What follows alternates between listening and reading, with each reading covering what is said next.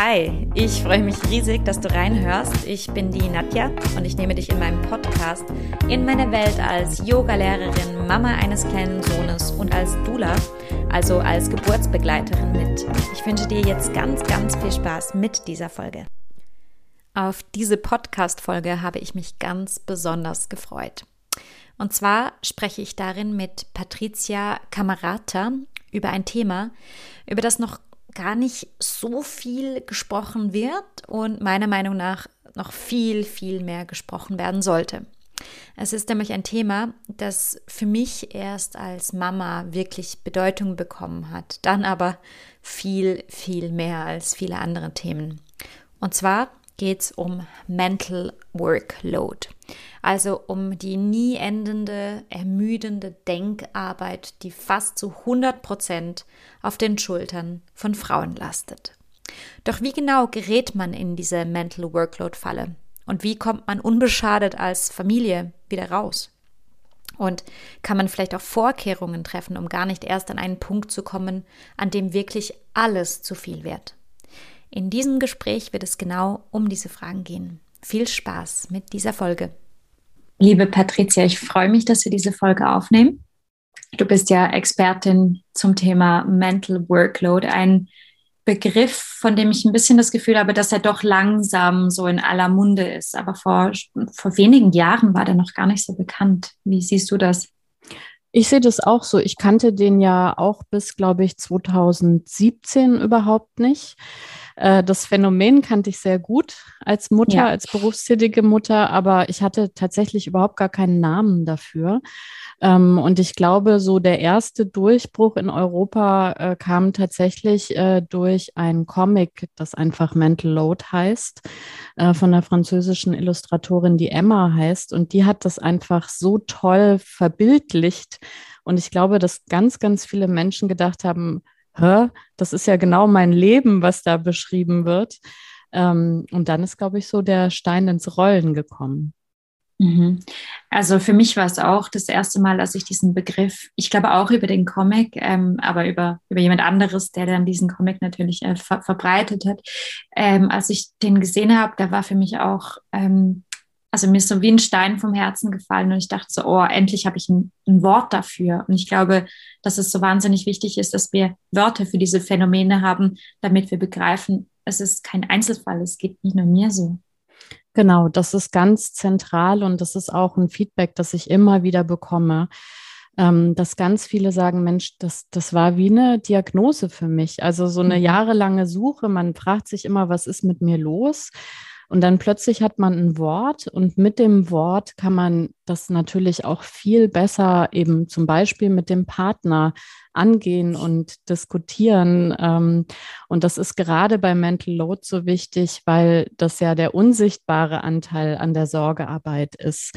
Ähm, und das ist einem selber gar nicht so bewusst, glaube ich, dass diese ständig ratternde To-Do-Liste eben auch Arbeit ist, die vor allem dann auch ja gerne stattfindet, wenn man ja eigentlich Feierabend hat, also auf dem Sofa sitzt beim Einschlafen, wenn man nachts aufwacht, morgens als erstes sozusagen ähm, und äh, deswegen ist es einfach total wichtig, einen Begriff zu haben, um, um dann sozusagen kleinteiliger reinzugehen und sagen zu können, was ist das eigentlich? Also was, was macht das bei mir? War das für dich also auch so, ähm, so, eine, so eine Selbsttherapie? Warst du da auch auf der Suche nach einem Begriff oder du hast dich einfach, du bist drüber gestolpert und hast dich wiedererkannt? Ähm, ja, äh, aber tatsächlich war das schon Jahre, nachdem ich so, glaube ich, sehr knapp an einem Burnout vorbeigeschraubt bin. Ich habe zu dem Zeitpunkt damals, habe ich mir eigentlich eher noch Vorwürfe gemacht. Da habe ich gedacht, Mensch, ich habe so tolle Rahmenbedingungen. Ich habe eine tolle Kinderbetreuung. Mein Mann hilft im Haushalt. Ich habe einen super Arbeitgeber. Ähm, ich muss einfach besser werden. Ich muss mich besser organisieren ähm, ich muss Prioritäten setzen und so weiter ähm, und habe eben nicht verstanden, dass selbst mit sehr, sehr guten Rahmenbedingungen, was ja auch ganz viele nicht haben, äh, ist eigentlich dieses Konzept, erwerbstätig zu sein, ähm, und äh, eben die Sorgearbeit zum größten Teil zu übernehmen, geht eben nicht auf. Und äh, auch für Frauen, die vielleicht also nicht erwerbstätig sind, es gibt noch so viele andere Themen, in denen Frauen eben Verantwortung übernehmen. Also ein ganz großes Thema ist ja zum Beispiel der demografische Wandel, der Pflegenotstand äh, und dass ganz viele Frauen eben ähm, tatsächlich, wenn die Kinder so halbwegs groß sind oder sie haben auch äh, keine, äh, dann eben Angehörige pflegen. Und da ist man natürlich dann in der äh, gleichen Situation, dass man eben so eine Doppelbelastung ähm, ja eigentlich gar nicht mit, mit persönlichen einzelnen Ressourcen wuppen kann. Mhm. Wie, wie erkennt man, ähm, dass man da auch in diese Falle reingeraten ist? Wie, was, was, was sind so die ersten Anzeichen, wo du sagen würdest, okay, jetzt gilt es mal die Situation genauer anzugucken und dieser, äh, diesem Load wirklich auf die Schliche zu kommen? Also ich glaube, alles, was man unter wirklich totaler Erschöpfung zusammenfassen kann. Und das äh, zeigt sich ja in der Kleinkindzeit wirklich auch in solchen Dingen, wie wenn man Einschlafbegleitung macht, dass man dann einfach mit einschläft ähm, und dann auch äh, oft das Gefühl hat, man hat überhaupt gar keine privaten Freiräume mehr, weil man wacht ja dann oft so um 24 Uhr äh, total zerstört auf und denkt so, super, das war's jetzt wieder.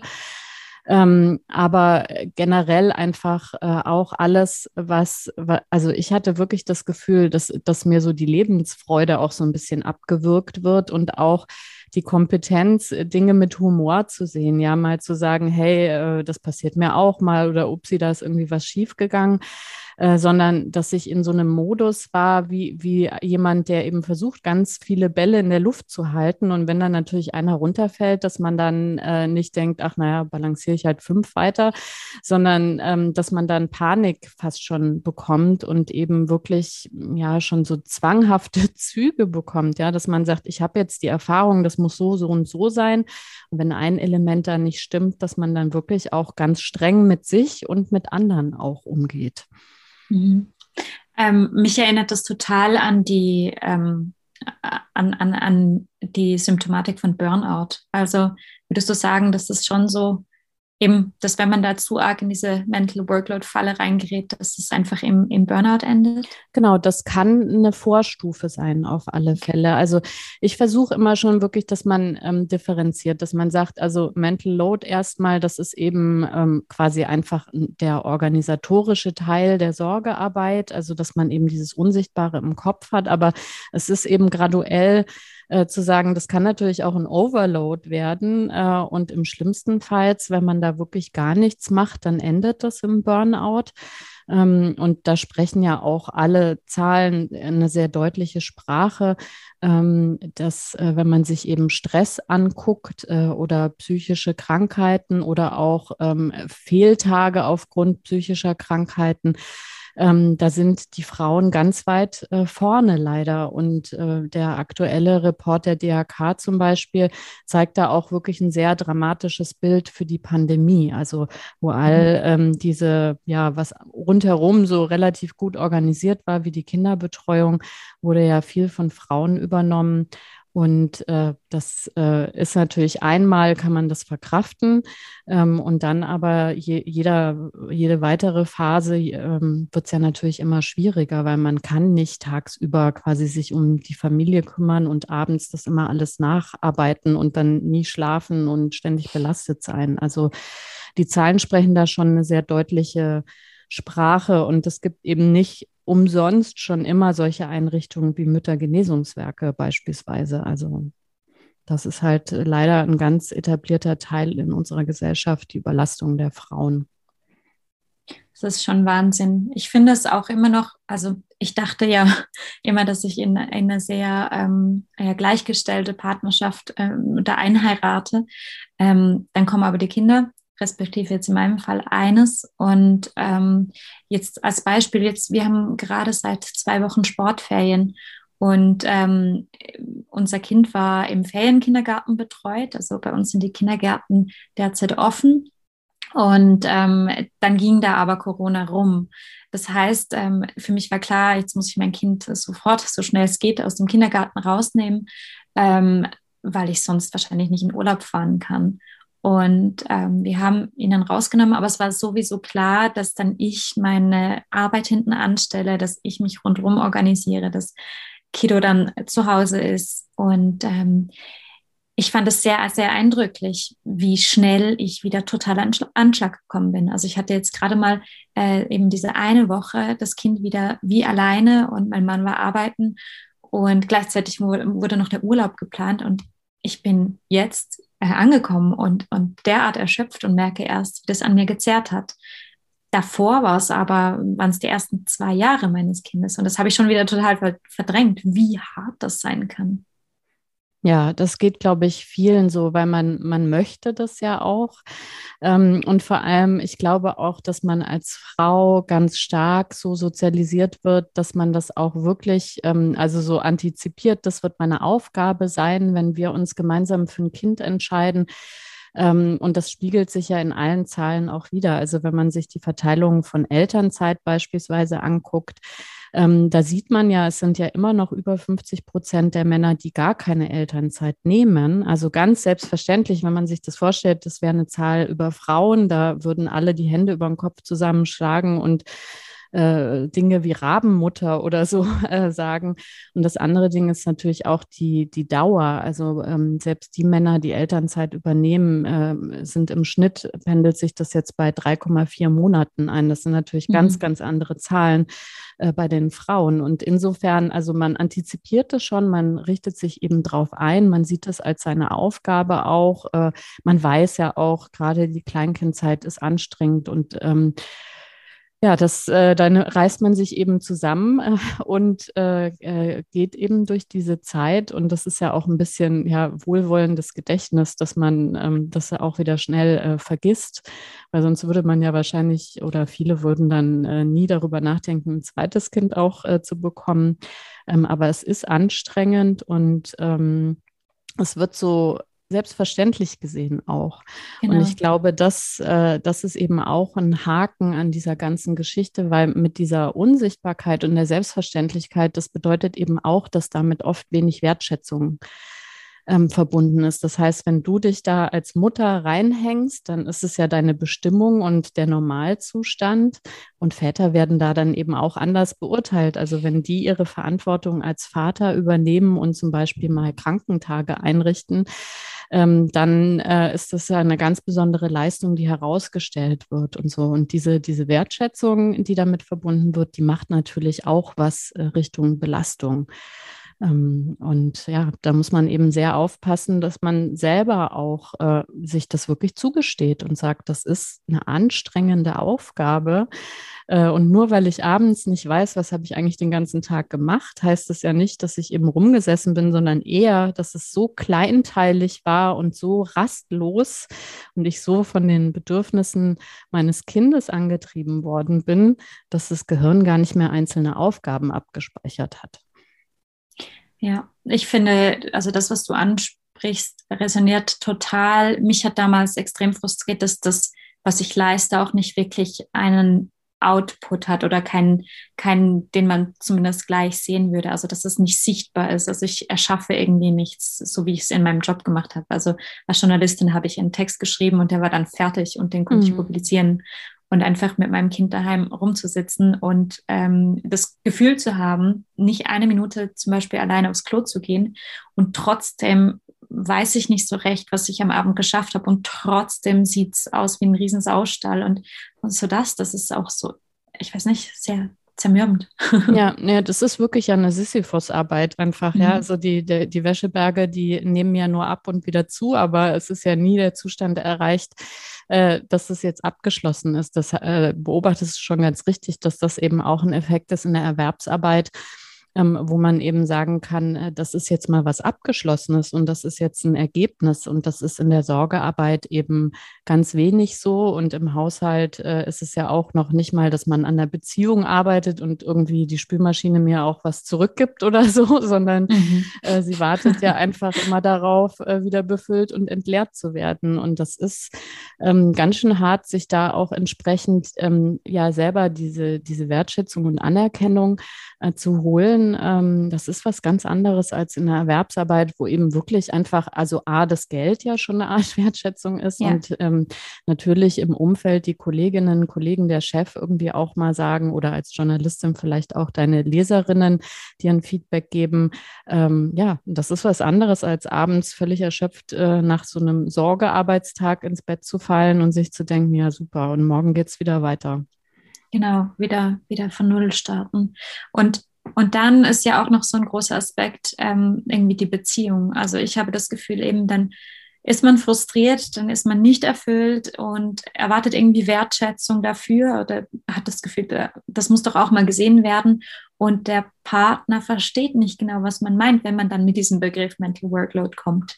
Ja. Wie geht man damit um? Wie, wie lernt man zu kommunizieren über diese Dinge? Ja, also das ist tatsächlich eine ganz schwierige Sache, weil mindestens am Anfang, äh, ganz richtig, wie du gesagt hast, diskutiert man eben nicht über Aufgabenverteilung, sondern eigentlich über Beziehungsthemen.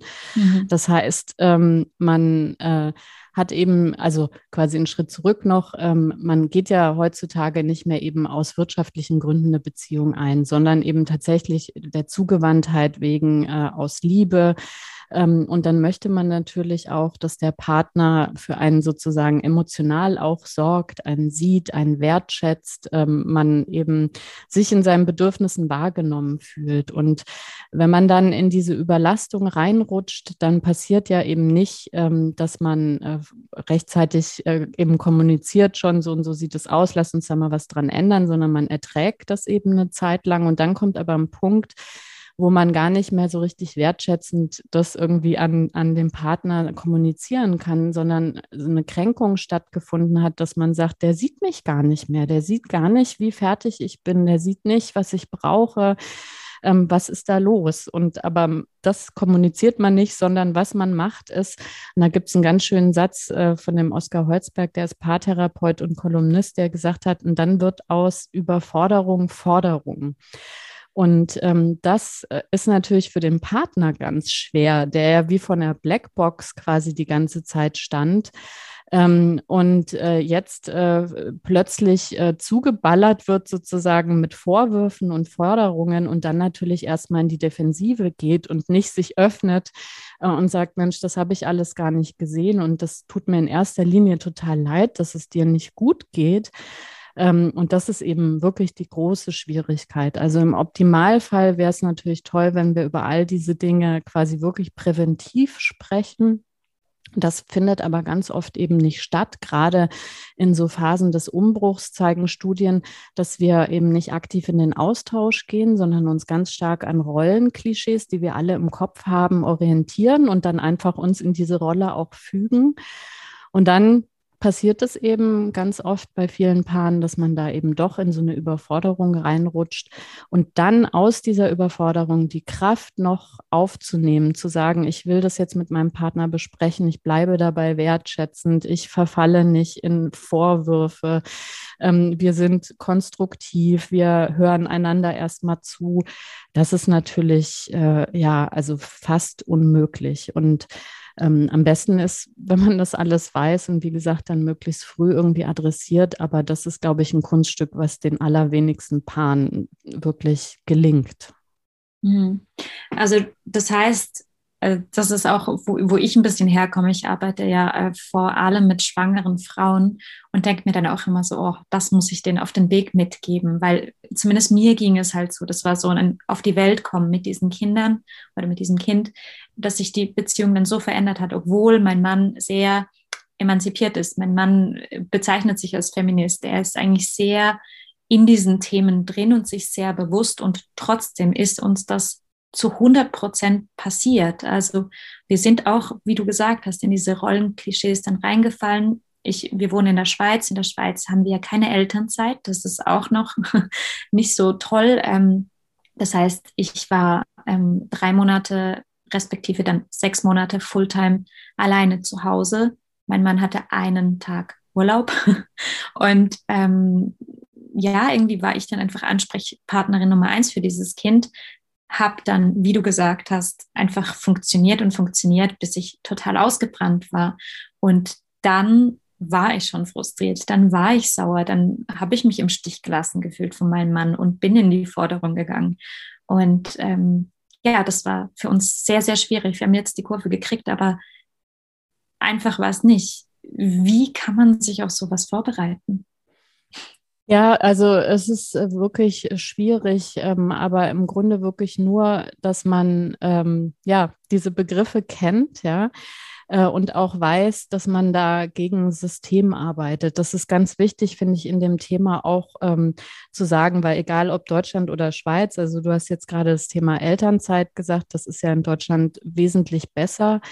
Ähm, aber es gibt noch ganz viele andere gesellschaftliche Themen äh, oder auch steuerliche Themen.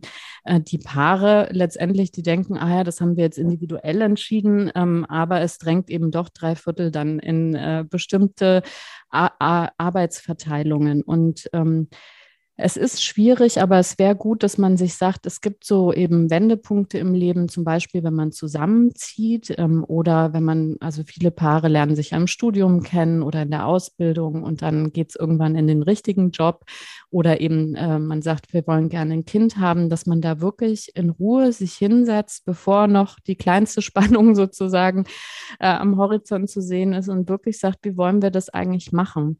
Äh, und da aber auch wirklich so eine mittel- und langfristige Perspektive aufmacht, weil es muss ja gar nicht 50-50 sein. Also das, äh, es gibt nicht die Lösung, die für jedes Paar sozusagen passt. Es gibt ganz viele Lösungen, aber man muss sich eben darüber bewusst sein, dass das auch Folgen hat. Also wenn man sich beispielsweise äh, entscheidet, dass einer hauptsächlich eben die Erwerbsarbeit ähm, wuppt und der, der andere die, oder die andere dann die Sorgearbeit, dann muss man auch gucken, wie wirkt sich das denn aus auf, wenn ich dann in fünf Jahren doch gerne wieder einer Erwerbsarbeit nachgehen gehen will, äh, finanziell, äh, aber auch natürlich auf meine Beschäftigungsfähigkeit, äh, wie werde ich dann auf dem Arbeitsmarkt wahrgenommen und so weiter. Also es ist ein riesiges, komplexes Thema und im Grunde hilft nur wirklich, sich anzugewöhnen, so einen regelmäßigen Besprechungsmodus zu haben und da dann aber auch nicht immer nur die konkreten To-Dos zu besprechen und die Verantwortlichkeiten dafür,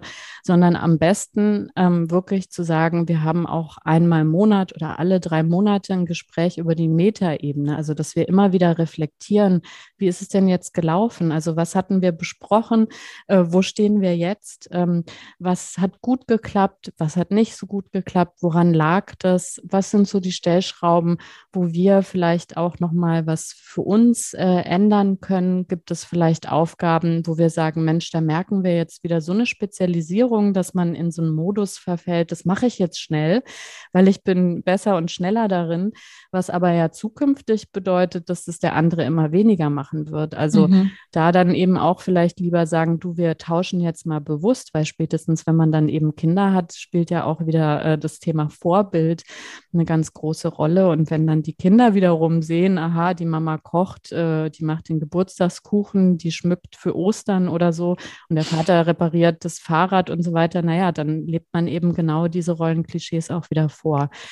Ähm, und deswegen, es ist leider also ein äh, gleichzeitig banaler und ganz schwieriger Tipp, äh, nämlich wirklich regelmäßig ähm, darüber zu sprechen und zwar nicht äh, mit einem Anlass und einem Konflikt, sondern immer zu sagen, in entspannter Atmosphäre wirklich sich ein Ritual erarbeiten, dass man sagt, das passt für uns Sonntagabend bei einer Tasse Tee, beim Glas Wein und dann nehmen wir uns mal die Zeit. Mhm.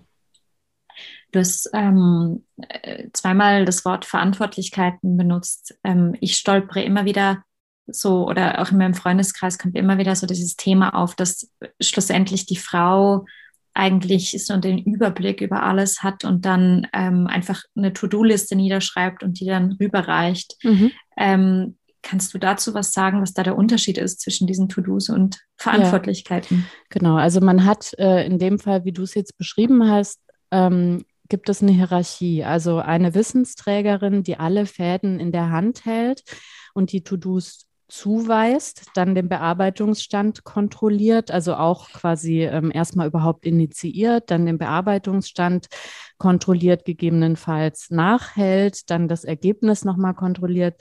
So, und dann hat man diese Hierarchie und äh, eigentlich fast keine Arbeit gespart, weil sozusagen dieses Delegieren eben diese extra Arbeit macht. Und auf der anderen Seite, ähm, derjenige, der eben dann nur Hilfsarbeiter ist, der sieht auch nie das große Ganze, der kriegt Dinge vorbereitet und wenn Dinge vielleicht nicht klappen, ähm, dann äh, kriegt er eine Feuerwehr zur Seite gestellt. Mhm. Äh, und das ist eben genau diese Mental Load-Falle ähm, und wo äh, eben dieses ganze Konfliktpotenzial auch drin ist, weil der Hilfsarbeiter, sage ich jetzt mal, der sagt, ich mach doch, ich mach doch alles, was du genau. sagst, ja. Ähm, und das liegt aber genau eben an dieser Hierarchie. Und äh, Verantwortung ähm, weitergeben würde bedeuten, dass man sagt, wir suchen uns mal jetzt wirklich den ganzen Prozess raus. Also beispielsweise die Essensversorgung. Ähm, und dass man dort nicht äh, eben eine Einkaufsliste schreibt, weil das äh, ist ja schon das Ergebnis des ganzen Mental Loads. Also da würde man sagen, was hatten wir letzte Woche, äh, was wollen wir diese Woche essen, was mag unser Kind eigentlich, haben wir genug gesunde Sachen, ähm, wie viel Geld haben wir noch übrig diesen Monat, ähm, gibt es irgendwelche Sachen, die verfallen, die wir äh, quasi in den Essensplan ähm, mit reinnehmen müssen, etc. Und dann steht die äh, Einkaufsliste und der Partner geht einkaufen, sondern dass man an der Stelle sagt, nee, nee, nee, also der, der die Essensverantwortung hat, der macht eben auch diesen planerischen Anteil, hat dann seine Einkaufsliste selber gemacht und geht dann einkaufen und also ähm, viele entscheiden sich dann wirklich dafür, dass der dann auch die oder diejenige dann eben ist, die dann auch kocht. Aber zumindest sozusagen übergibt man dann nicht so, hier sind die Einkäufe, sondern auch eine Idee von, was essen wir Montag, Dienstag, Mittwoch etc. Und das kann man eigentlich mit ganz vielen Themen machen. Und das Tolle ist, also zumindest mein Feedback ist, ähm, also es gibt wahnsinnig viele solcher Themen und wenn man drei, vier schon mal erfolgreich übergeben hat, auch ganz kleine Themen. Also, dass man wirklich sagt, pass auf, mich nervt zu Tode, gerade bei wachsenden Kindern, mich immer um passende Schuhe zu kümmern, je nach Saison. Und dann eben nicht zu sagen im März, so Mensch, jetzt wird es wahrscheinlich bald warm und spätestens im Juni brauchen wir Sandalen, die passen, sondern dass wirklich der Partner sagt, ich übernehme die Verantwortung und dem fällt dann eben im Mai auch ein, so jetzt brauchen wir Sandalen, ach so, und guck mal im Turnbeutel müssen wir auch gucken, ob die Schuhe passen, das Kind ist ja wieder gewachsen äh, und dann eben selbstständig diese Aufgaben übernimmt. Und das klingt wirklich banal, aber es ist für ganz viele eine riesen Erleichterung, einfach nicht diesen Arbeitsspeicher im Kopf ständig mit diesen Tausenden von Details so voll zu haben. Mhm. Ja. Ja, ich denke, das ist super wichtig, dass wir das lernen. Denkst du, das wäre dann so ein also wenn unsere Generation, wir als, als frische Eltern das jetzt lernen und ähm, das vielleicht ein bisschen ähm, integrieren, unseren Kindern dann vorleben, denkst du, dass das dann hilft, eigentlich ein neues Familiensystem zu ermöglichen? Also dass das unseren Kindern dann schon wie in die Wiege gelegt wird? Auf jeden Fall, weil das hört ja eben nicht beim Partner auf, sondern man kann ja auch die Kinder tatsächlich mit einbeziehen in die Verantwortung. Natürlich altersgerecht, ähm, aber es gibt auch viele Dinge, an die Kinder auch selber äh, schon denken können und das auch sehr gut können und dann eben sich auch nicht als ähm, ja, äh, äh, jemand äh, empfinden, die Leistungen konsumieren, sondern einfach mhm. Äh, die auch Verantwortung für Teilprozesse übernehmen und auch schon für andere sorgen. Also wirklich da dann immer mitzudenken. Ähm, also und das, das ändert ganz, ganz viel. Also wir haben tatsächlich in unserer Familie beispielsweise äh, so ein Ritual, dass wir uns gegenseitig immer für die erfüllte Aufgaben bedanken. Das klingt so ein bisschen verrückt. Wie, das ist auch wirklich wie in so einer schmalzigen amerikanischen Serie dass wir beim Abendbrot quasi immer, bevor wir anfangen zu, äh, zu essen, eben sagen, danke fürs Tischdecken und dann kriegt derjenige, der den Tisch gedeckt hat, die Aufmerksamkeit, danke fürs Kochen, danke fürs Einkaufen. Und das macht bei den Kindern total, dass die sehen, ach guck mal, da muss jemand planen, was wir essen.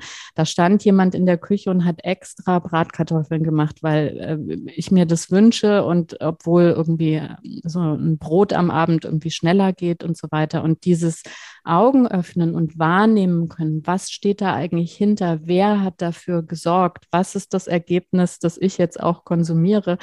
Ähm, das macht ganz, ganz viel. Und ich also glaube schon, dass das äh, ja, wie so eine Selbstverständlichkeit dann irgendwann wird für die Kinder. Und ich merke das auch, wenn man eben in einem anderen Umfeld ist, dass die Kinder sich dann plötzlich total wundern, dass es da anders ist. Also Familienfest ist so ein super Ding, wo ja klassischerweise die Männer am Tisch sitzen und die Frauen oh, dann ja. eben servieren, in die Küche gehen, aufräumen und so weiter. Und wenn man eben selber das ganz anders lebt, dann sitzen die Kinder wirklich völlig verwundert da und können das erstmal sich gar keinen Reim drauf machen, ähm, warum es so völlig schräge geschlechterspezifische Verhaltensweisen gibt. Und ähm, das ist schon, ähm, also zumindest meine Hoffnung, dass, dass sich für die nächste Generation da einiges ändert und man eben nicht einfach, ähm, ja, blind, und das gilt ja immer für beide, äh, eben in, in, in so eine ja, Ungleichverteilung rutscht einfach.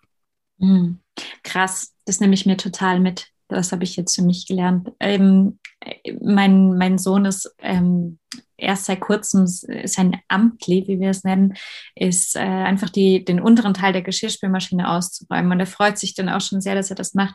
Aber ich glaube, er wird sich noch mehr freuen, wenn es nicht eben sein zugewiesener Job wäre, sondern wenn wir sagen, hey, ab jetzt bist du verantwortlich dafür, dass immer frisches Besteck da rauskommt. Mhm. Und ich denke, also es ist ja auch ein bisschen hat ja auch mit einer Haltung zu tun, dass man sagt, okay, du bist irgendwie gleichberechtigt, gleich äh, wertvoll, so du, du, du hast dein Ding und wir vertrauen dir da und natürlich altersgerecht. Ich finde es total schön. Ja, Nehme das macht, macht auch ganz viel für die Selbstwirksamkeit der Kinder aus. Also es ist ja wirklich auch, also äh, in der schlimmsten Ausbaustufe, jetzt gerade bei, bei älteren Männern, ähm, sieht man das ja, das ist ja, irgendwann landet man in der erlernten Hilflosigkeit. Mhm. Ähm, und das ist natürlich kein Zustand, den sich irgendwer wünscht. Und das fängt wirklich schon ganz, ganz klein an. Also so ein typisches Ding ist zum Beispiel Betten machen bei Jungs. Also wenn man da beobachtet, wenn die mal mit der Schule in, ins Schullandheim fahren. Die Mädchen können das alle schon und machen das dann ganz oft eben in der dritten Klasse oder so für die Jungs, die bis dahin noch nie mal im Bett bezogen haben. Und das ist ein tolles Gefühl für einen acht-, neunjährigen Jungen, wenn er sich umguckt und sagt, was haben denn die anderen? Natürlich kann ich mein Bett selber überziehen. Ähm, und das äh, ist eben, also man, mutet dann dem Kind nicht was zu, also mit dem, ne, der räumt mal die Spülmaschine aus, sondern im Gegenteil, er fühlt sich als Teil eures Familiensystems und merkt so, hey, ich kann ja auch was beitragen, ja, dass es uns allen gut geht. Und das, ähm, das ist für alle schön. Total, total.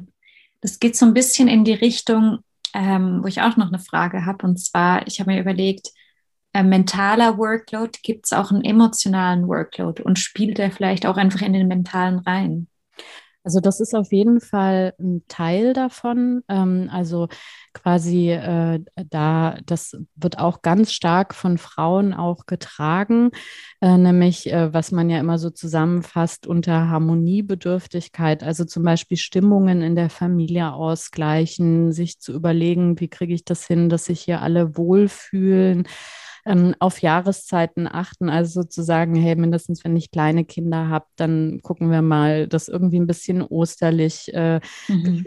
ist, ähm, dass wir eine gemütliche Weihnachtszeit haben, äh, wo wir zusammen Plätzchen backen und so weiter, ähm, dass man mal eine Kerze irgendwo hinstellt ähm, und ja, ganz viele so Kleinigkeiten, äh, auch an Geburtstage denken, zwischendrin mal jemanden eine Freude machen. Das hängt auch ganz, ganz stark äh, eben eher an den Frauen als äh, an den Männern. Und ähm, ist aber ganz wichtig für Familien und für das Miteinander auch. Also man merkt das ja auch in der Erwerbsarbeit, wenn jemand Geburtstag hat beispielsweise, ist dieses typische, also daran überhaupt zu denken, da hat ein Kollege Geburtstag, äh, zu sagen, hey, wer will eine Karte schreiben, die rumzureichen, Geld zu sammeln, sich zu überlegen, äh, was schenken wir da.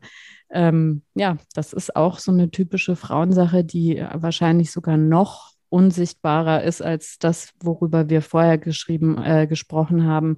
Und äh, wo auch viel das so ein bisschen unter den Teppich gekehrt wird als unnötig. Also das höre ich leider oft in Diskussionen, dass man sagt, ja, meine Frau, die macht sich da auch immer so verrückt, was muss mhm. sie jetzt auch äh, dafür sorgen, dass der Praktikant noch ein Abschiedsgeschenk bekommt.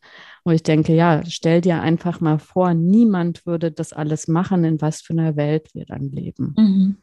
Ich hatte auch jetzt genau diesbezüglich einen großen Krach um die Weihnachtszeit herum, weil ich diejenige war, die sich um die ganzen Weihnachtsgeschenke gekümmert hat. Und ähm, das war für mich auch so ein Stress und vor allem ein emotionaler Stress. Also ich habe gemerkt, so, ja, dass es mir einfach wichtig ist, dass sich alle wohlfühlen und dass eben keine Spannung in jetzt der Großfamilie noch mit, mit allem drum und dran. Ähm, ja, und dann war ich so im Anschlag und wir, es gab einen großen Krach diesbezüglich. Und mein Mann hat dann zu mir gesagt, ja, dann mach halt einmal nicht mehr so viel. Dann mach's doch einfach nicht mehr. Und dann habe ich ihm versucht zu erklären, ja, wenn das niemand macht, wie sähe es dann aus? Dann würde das alles nicht funktionieren. Und er hat dann die These vertreten, nee, wenn du es mal sein lässt, dann merken es die anderen schon und machen dann auch. Glaubst du, das funktioniert? Also äh, das funktioniert teilweise. Also äh, ich glaube aber, es ist tatsächlich eines der schmerzhaftesten Sachen, in den Punkten zu sagen, dann mache ich das halt mal nicht. Ähm, weil äh, das wird im ersten Jahr nicht äh, einfach übernommen. Ja, also da merkt man erstmal, oh, da fehlt was. Äh, da muss man sich bewusst werden, was fehlt denn da? Hey, wir haben doch letztes Jahr immer äh, so schön zusammen Plätzchen äh, mit der befreundeten Familie gebacken und die dekorierten. Dann hatten wir die ganze Weihnachtszeit äh, Plätzchen. Hm, das hat jetzt keiner organisiert. Ähm, hm. So, und wenn man Glück hat, äh, dann passiert es im zweiten Jahr, dass jemand eben sagt, hey, das war doch immer so schön, das haben wir aus irgendwelchen Gründen letztes Jahr nicht gemacht, wollen wir das wieder machen?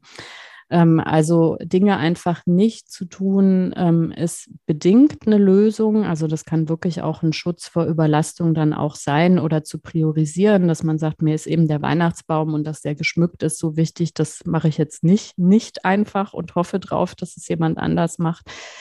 Ähm, aber es gibt vielleicht doch einzelne Dinge, ähm, wo man sagen kann, das mache ich jetzt nicht.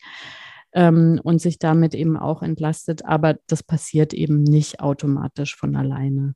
Und ähm, ja, also das ist einfach auch dann ein Schmerz, den man dann wirklich aushalten muss. Und das muss man sich überlegen, was einem mehr wert am Ende ist. Mhm. Ja, das ist, das ist super schwierig und gleichzeitig super spannend. Ich bin sehr froh, dass wir dieses Gespräch führen. Ähm, also so zusammenfassend würde ich sagen, dass wir da ähm, Genesung reinbringen, setzen wir einerseits auf Paarebene an, aber das ist so ein bisschen im Gegensystem, ähm, mhm. aber das ist halt einfach Überleben, dass es uns trotzdem gut geht. Und dann gleichzeitig wäre es aber wichtig, im System auch ein paar Änderungen ähm, zu, zu hinzukriegen, oder? Auf jeden Fall. Äh, aber da äh, sind ja die, äh, da malen die Mühlen ja sehr langsam. Das kann man mhm. natürlich durch Wahlentscheidungen bedingt ähm, beeinflussen, aber das dauert natürlich alles sehr, sehr lange und mhm. ähm, auch sowas wie sich selber politisch zu engagieren, da braucht man ja dann wieder zusätzliche Zeit und zusätzliche Kraft. Das kommt gerade für Frauen oft auch gar nicht in Frage. Und insofern, ja, ist es wirklich schwierig. Ähm, äh, wie du gesagt hast, man, man schafft das alles bestenfalls trotz des Systems und vielleicht ist das auch immer so ein Anlass, sich in so Momenten, wo das so schwierig ist und man vielleicht auch wirklich wütend wird, ähm, sich darüber bewusst zu sein, wir, wir sind eigentlich nicht aufeinander wütend, sondern auf das System um uns herum, was es uns so schwer macht, ja, was normal findet, dass man mehr als 40 Stunden Erwerbsarbeitet, was Vätern überhaupt gar keinen Platz für Sorgearbeit macht, was steuerlich begünstigt, dass man denkt, ach naja, komm, der verdient eh mehr. Äh, sondern dass man in solchen Momenten dann einfach wirklich äh, ja die Kurve kriegt und lieber sich fest in den Arm nimmt und sagt, Mann, wir haben jetzt so einen Stress, weil das um uns herum so blöd organisiert ist und lass uns mal gucken, wie wir uns durchschlängeln. Und ich glaube, das ja, ist leider oft, äh, zumindest jetzt gerade im Moment, der einzige Weg, wie man da so durchkommt. Also das wirklich auch fest mit einplanen, dass man das, äh, dass man es nicht leicht hat, wenn man gleichberechtigt leben möchte. Mhm. Mhm. Wunderbar. Also nicht wunderbar, aber wunderbar, dass du das jetzt so auf den Punkt gebracht hast. Ich denke, es ist total wichtig, eben sich immer wieder auch ähm, klar zu machen, dass man selber nicht die einzige Person ist, die das jetzt so schwer hat und die das irgendwie nicht einfach so lockerflockig gebacken kriegt, sondern dass die Rahmenbedingungen wirklich extrem schwer sind, so zu leben, wie man das sich als moderne Frau eigentlich wünscht und wahrscheinlich auch einfach als Mensch wünscht. So. Ja.